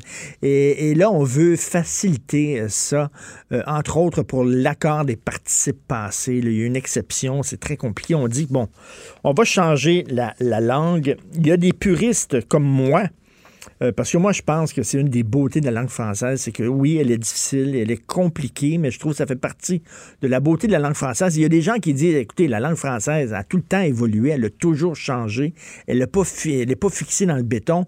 Et c'est le cas de Régent Parent qui a écrit un texte là-dessus. La langue change. Un texte assez rigolo d'ailleurs. J'ai bien ri en, lisant son texte. Il était avec nous. Bonjour Régent. Bonjour Richard. Alors au début, Régent, euh, vous écrivez je suis toujours un peu agacé par les débats sur la qualité de la langue française parce que trop souvent, on y voit ressurgir des puristes qui prennent le statu quo et qui font sentir minables les personnes qui n'ont pas le, bien parlé à leur hauteur. Parlez-vous de Mme Bombardier, vous là? là? J'ai pas nommé de nom, Charles. Puis euh, je dirais que de façon générale, parce que c'est c'est pas la première fois. D'ailleurs, j'avais déjà écrit par, rapport à ces campagnes, si le bon parler français, ou à un moment donné, euh, quand on, on, parle de, de, de, de, mettre la langue française comme langue officielle, de, de rendre euh, la loi 101 plus effective, quand on parle d'émancipation du Québec, comme j'en parlais beaucoup ces temps-ci dans vos Canadiens, Richard, et il y a trop du monde pour venir nous dire que ah ben là, tu sais, avant de vouloir vivre en français, il faudrait commencer par le parler comme il faut. Mais en même temps, moi, je, je, je avoir des amis anglophones. C'est vraiment pas le genre de débat qui traverse la communauté anglophone. Il y a juste la langue au gré du jour. Dis pas qu'il faut faire ça en français, mais à un moment donné, il faut pas non plus euh, rester assis euh, sur le vieux français et dire ben là, il n'y a rien, c'est tout est tout est immuable. Euh, il faut pas remettre en question euh, la, la, grammaire, faut pas remettre en question l'orthographe. Pourtant, le français, c'est une langue très compliquée, non transparente, qui peut être très rebutante pour des gens qui ne possèdent pas cette langue-là. Donc, c'est sûrement faire une langue monde faut être en mesure de faire en sorte que ce soit une langue qui est, parlable et écrivable. Mais là, ce que vous dites, puis vous arrivez avec des, exemples concrets, c'est qu'au fil des années, au fil des siècles, la langue française, elle a changé, elle a évolué. Puis là, vous arrivez avec euh, des, textes qui ont été écrits là, au 17e siècle en vieux français, dont la chanson de Roland, qui est considérée comme un des premiers romans, un des premiers textes qui est écrit en français. C'est une ode épique. Puis là, vous, vous écrivez un, extrait, vous publiez un extrait de la chanson de Roland, mais aujourd'hui, c'est incompréhensible. Exactement. Et pourtant, c'est du français, c'est du vieux français. Puis, euh, si on avance d'une couple de siècles, euh, la, la, la, la, recette de Taïwan euh, dans son viandier sur le, le, le brouet de caille, c'est du français. On, on, on devine plus facilement. Puis quand on s'en va à Rabelais, ben, on est capable de lire un peu plus facilement la lettre de Gargantua Pantagruel. Mais quand on arrive au 17e siècle, là, on commence à plus à se reconnaître. C'est sûr que c'est plus facile de lire Molière que de lire Racine, mais je pense que c'est dans ce sens-là que je dis, ben, attention, là, quand on, quand il y a des propositions qui sont faites par les linguistes pour euh, modifier certains usages ou certaines règles, euh, je pense qu'il faut prendre le temps de les entendre, puis pas nécessairement rester assis sur la vieille règle.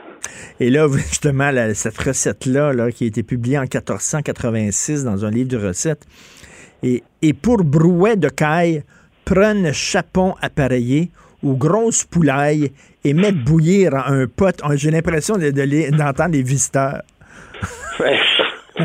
mais c'est pour dire, mais c'est comme ça que les gens se parlaient. Il faut dire puis entre le parler puis l'écrire, parce que là aussi, je pense qu'il a fallu attendre euh, euh, quelques siècles avant d'avoir une écriture qui, qui, qui, qui était plus conventionnée, euh, qui était plus facile. D'ailleurs, c'est au 17e siècle qu'on va consacrer le français comme langue littéraire. Donc, ça a pris quelques 500-600 ans, là avant de, dire c'est une langue littéraire. Fait que c'est dans, c'est dans ce sens-là, tu sais, faut, faut, oui, je pense que faut pas non plus, là, puis on va s'entendre. C'est, euh, c'est pas, il y, aura pas une grammaire Martineau puis une grammaire parent, puis il y aura pas une syntaxe parent puis une syntaxe Martineau, puis chacun sa langue, puis là, c'est, effectivement, ça, ça, ça, ça je pense qu'il faut euh, un minimum de convention euh, entre les locuteurs francophones, mais, euh, mais jusqu'où, mais jusqu'où on ben, parce que là, ce qu'on dit, ce qu'on dit, si on veut faciliter certains accords là, de participe passés qui, qui, sont très compliqués, bon, mais jusqu'où on baisse la barre pour pouvoir permettre aux gens de, de passer l'examen, mettons là? Ça va-tu être éléphant avec un F au lieu d'un PH? Ça va-tu être né NE accent aigu au lieu de NEZ? Ça va-tu être, jusqu'où on va faciliter la langue à un moment donné? Faut pas la déformer non plus, puis vous, la maîtrisez bien, cette langue-là. Puis une des beautés, c'est justement qu'elle peut être compliquée. Bien, encore là, c'est bon, qu'elle peut être compliquée. C'est sûr que, tu sais, il y, a comme un, certain aspect bucolique, je veux dire, dans cette complexité de la langue. Mais en même temps, est-ce que ça sert les locuteurs? Je dire, quand on, euh, quand je parle de langue non transparente, où on se retrouve, puis là, je vais vous donner des exemples, Charles, euh, c'est le son O qui euh, peut se prononcer comme un A.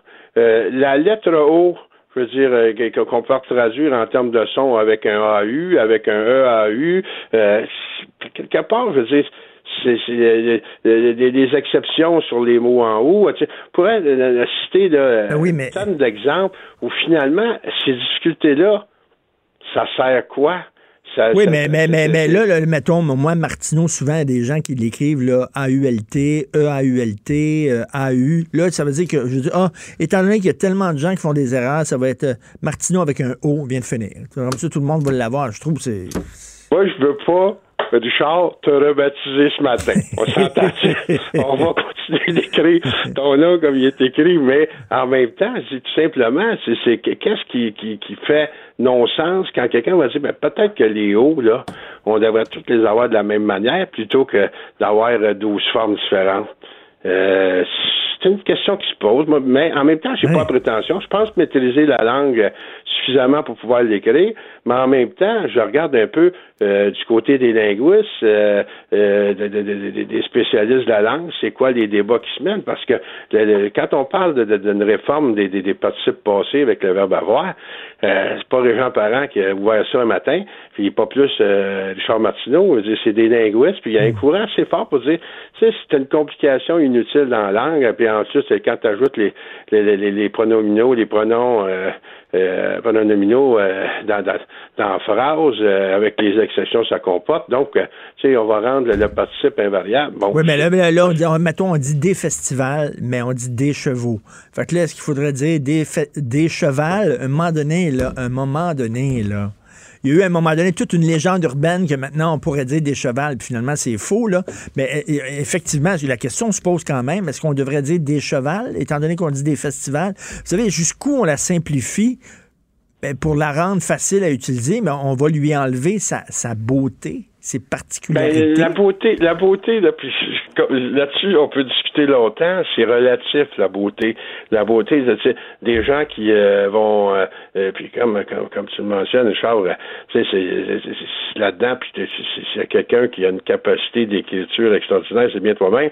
Fait que tu y trouves toute une saveur qui, auquel tu peux, tu peux être attaché. Mais pour des gens, ils vont y trouver tellement de difficultés que ça, ça, ça va les décourager ou euh, fait que moi jusqu'où on doit aller? Je veux pas la réponse euh, nette. Là, y a-t-il une ligne à tracer? Moi, je pense que euh, ce que j'ai voulu mettre en, exergue dans, dans, mon article, plus de dire la langue, elle a changé énormément. Elle va continuer de changer Mais pourquoi on fait pas ça pour les mathématiques? D'abord, 9 fois 8, c'est difficile. Il y a des gens qui vont dire 9 fois 8, ça donne 64. Pourquoi, pourquoi on fait pas ça? En disant ça, 9 fois 8, ça peut donner 72, 73 ou 74. Comme ça, tu... Non, non. Ouais, mais là, je pense entre, entre la langue et les mathématiques, entre la langue et les sciences, tu sais, encore là, il y a des. Ça aussi, c'est c'est, ça, ça, reste des règles. Mais si on le prenait sous l'angle des, des, plus des, des, des, des, des mesures, euh, on fonctionne dans le système métrique. Euh, les Anglais fonctionnent euh, dans le système anglais avec les, deux mm. galons, puis avec. Fait que ça, c'est c'est des éléments, c'est des conventions, mais je pense pas qu'il y ait personne qui va vouloir faire du 9 x 9 82. Là, là parent, là, on va enlever votre T à la fin de votre nom de famille parce qu'on dit pas parente. On dit parent, fait qu'on va enlever le T. Ben, tu sais, c'est le genre de question qui se pose au même titre que les E muets. C'est le E qui est muet à la fin de combien de mots veux dire, euh, est-ce qu'il est, est, est vraiment nécessaire? Euh, est-ce que moi, c'est dans ce sens-là, je pense qu'il faut plutôt. Euh, je dis pas qu'on se lève le matin et dit bon ben là, regarde, j'ai pas besoin du thé à la fin de mon, mon, nom. ou Martineau, il n'y a pas besoin d'un AAU, ça un O ferait, ferait le travail c'est pas à nous, mais c'est collectivement, c'est comment on fait en sorte que la langue, puis surtout dans un contexte de, communication numérique, on est rendu au, Twitter euh, à 144 caractères. Oui, bien, euh, mais Régent, il a pris une, une tasse de thé. Mettons Proust. Tiens, on va réécrire Proust pour le rendre plus facile. Il a pris une tasse de thé, T-E accent aigu. Moi, si je, lis ça, un jour dans un livre, j'ai une crise cardiaque. Je vous le dis tout de suite. Là. Ben là, moi, je veux surtout pas que tu meurs, Richard. qui garde le thé avec un H, OK? Euh, mais, en même temps, je dis tout simplement, avant de, de, se scandaliser quand des linguistes proposent des modifications, parce que des règles, des, des, des, des, des, des, modifications aux règles de grammaire ces dernières années, il y en a eu. Des, des modifications à l'orthographe, il y en a eu. Il y a des nouveaux mots qui s'ajoutent. Euh, vous savez comment j'aime la France, euh, comment oui, ben oui. je peux passer de journée par année en France ou quand j'entends les, les, les, les, collègues français euh, parler. Sais, assez, j'ai même un jour, un jour, une petite histoire, une anecdote personnelle, je me ramasse dans une réunion à Paris avec euh, des gens du monde entier, là, mais un groupe restreint, mais principalement des Français. Mais il y avait des Coréens, il y avait des Grecs, il y avait des Italiens, Espagnols. la réunion s'est tout faite en anglais. Et il y avait pourtant que les Danois qui ne parlaient pas le français. Mais on a réussi à faire la réunion tout en anglais à Paris. Fait que je dis à ma collègue française, je dis, écoutez, vous allez perdre votre langue, au rythme vous allez. Elle dit une chance qu'il est québécois pour bien la châtier. Fait qu'en même temps, ça vous honore, mon ami Richard, de vouloir avoir une langue châtiée puis de faire en sorte qu'on puisse préserver une qualité du français. Mais, Il ne faut pas la, chercher, cette qualité-là. Mais en même temps, je pense qu'il faut pas non plus euh, euh, être assis sur... Euh, euh, sur la langue actuelle, puis dire qu'il n'y a rien de changeable, il faut que ça reste comme ça. Moi, je pense que de, réfléchir de se poser des questions régulièrement, c'est la meilleure attitude à adopter. en tout cas, je, je, serais curieux d'entendre, vous lancer un bon débat et j'invite les gens à nous écrire sur le site de Cube Radio. Qu'est-ce que vous en pensez? Est-ce que vous êtes pour les gens? Ou, ou, pas, ou, Richard Martineau. Merci beaucoup, Réjean. Merci. C'est un plaisir, Richard. Bonne journée. Salut. Martineau, franchement, même avec les cheveux gris, il reste un animateur très coloré, politiquement incorrect.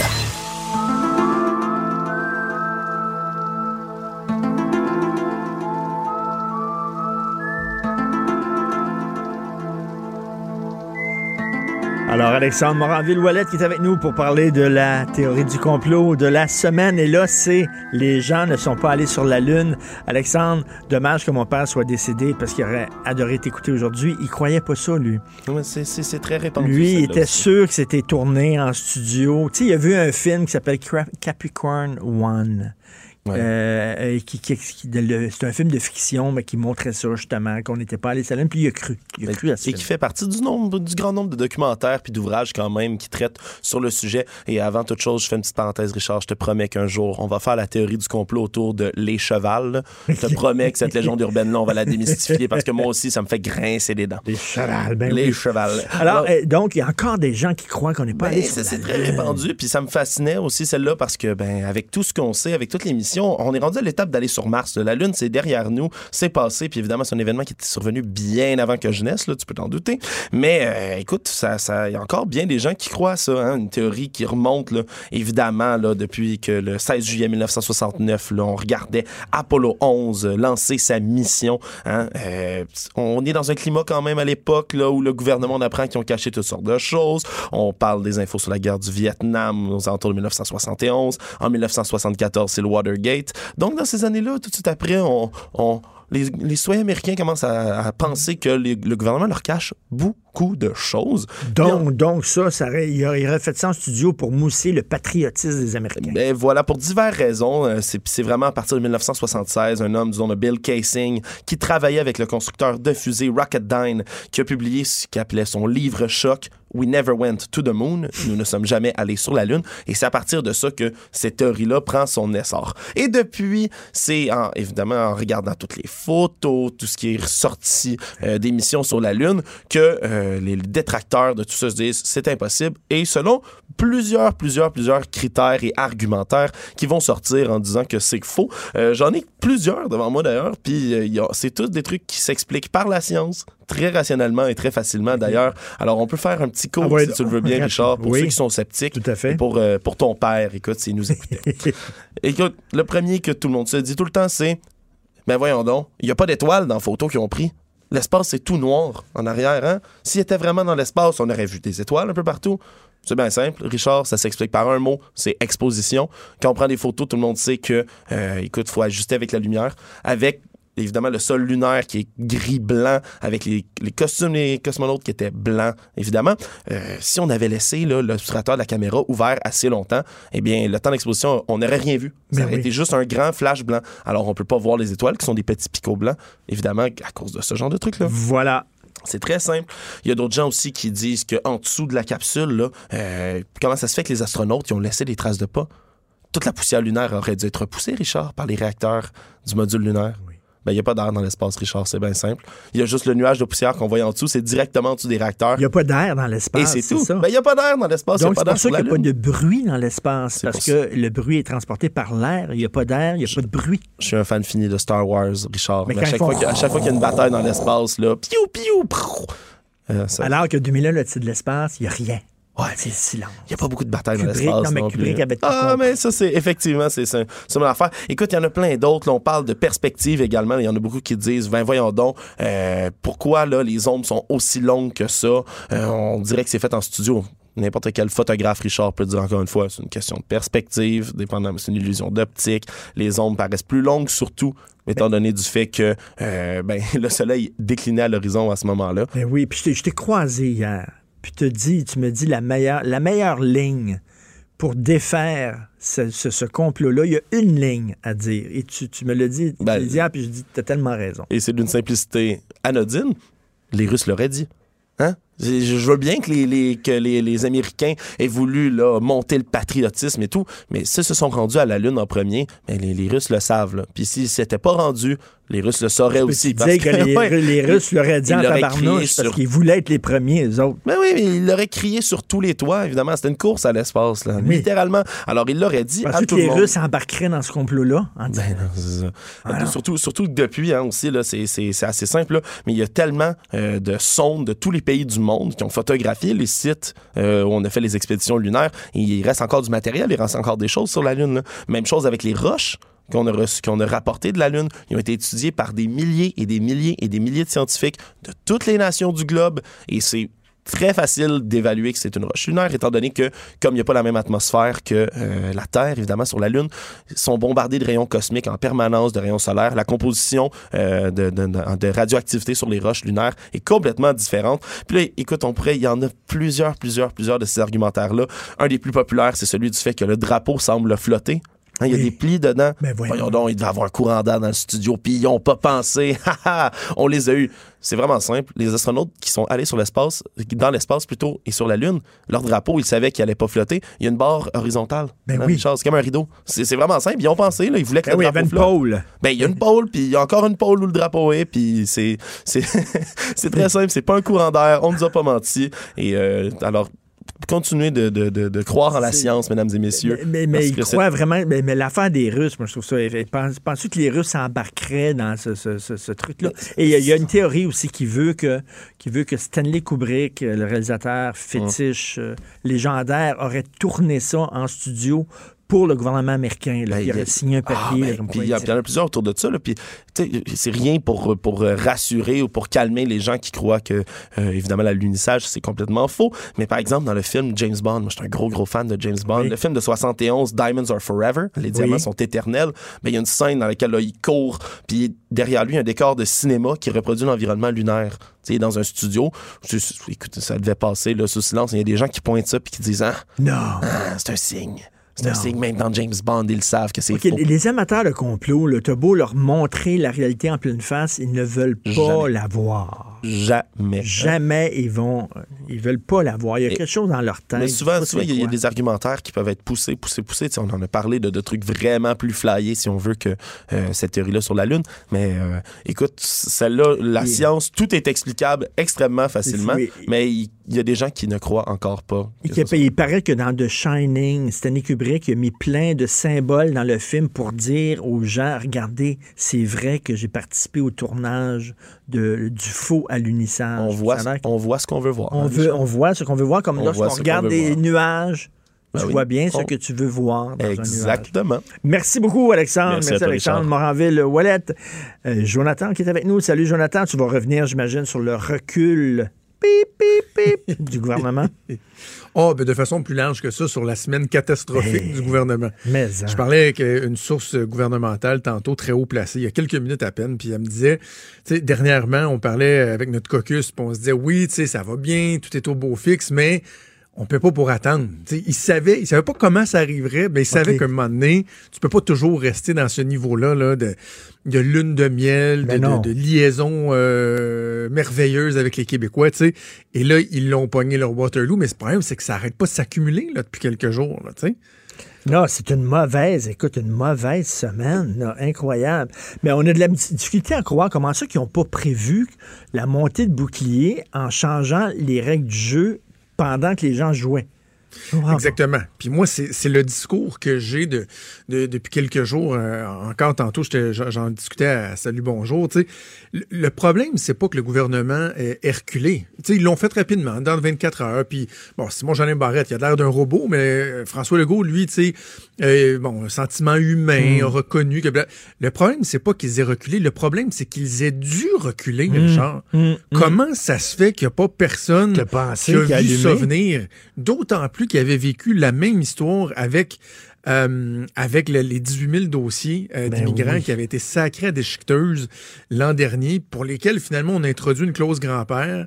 Euh, une autre clause grand-père qui a été introduite dans la loi sur la laïcité. Tu sais, parce que là, il devient vraiment vraiment le spécialiste de la clause grand-père, Simon Jeanin Ben Barrette. oui, ben Écoute, oui. il perd de sa superbe. C'est eh, eh, incroyable. là. Gros, Ouais. gros test d'humilité pour Simon Jeanin Barrette. Et la question que je vais commencer à poser euh, ce matin, Richard, est la suivante. Est-ce que la coalition Avenir Québec est en train de s'arranger pour échapper le gain anticipé dans Jean Talon, bastion libéral? Oh. Tout le monde disait il y a deux semaines, lorsque ça a été déclenché, ouais, la CAQ va aller chercher ça, puis tout ça. Est-ce qu'ils sont en train de réussir Bonne le tour de force? Non pas d'aller le chercher, mais de l'échapper alors qu'on était tous certains qu'il était pour aller le chercher. Il va falloir commencer à se poser cette question-là.